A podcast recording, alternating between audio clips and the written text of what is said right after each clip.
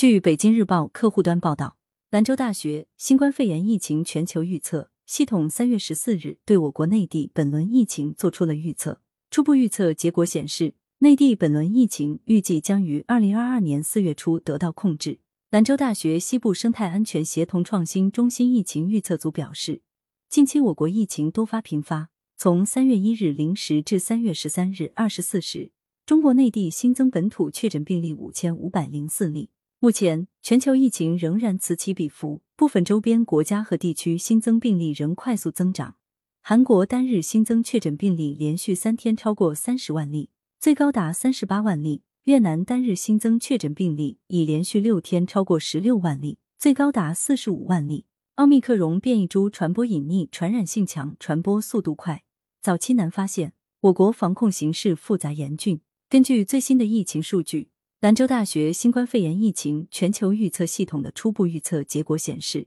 在当前政府采取的及时有效的管控措施下，内地本轮疫情预计将于二零二二年四月初得到控制，预计累计感染约三点五万人。预测组表示，虽然内地本轮疫情是自武汉疫情以来最严重的本土疫情。但只要坚持外防输入、内防反弹总策略、动态清零总方针不动摇、不放松，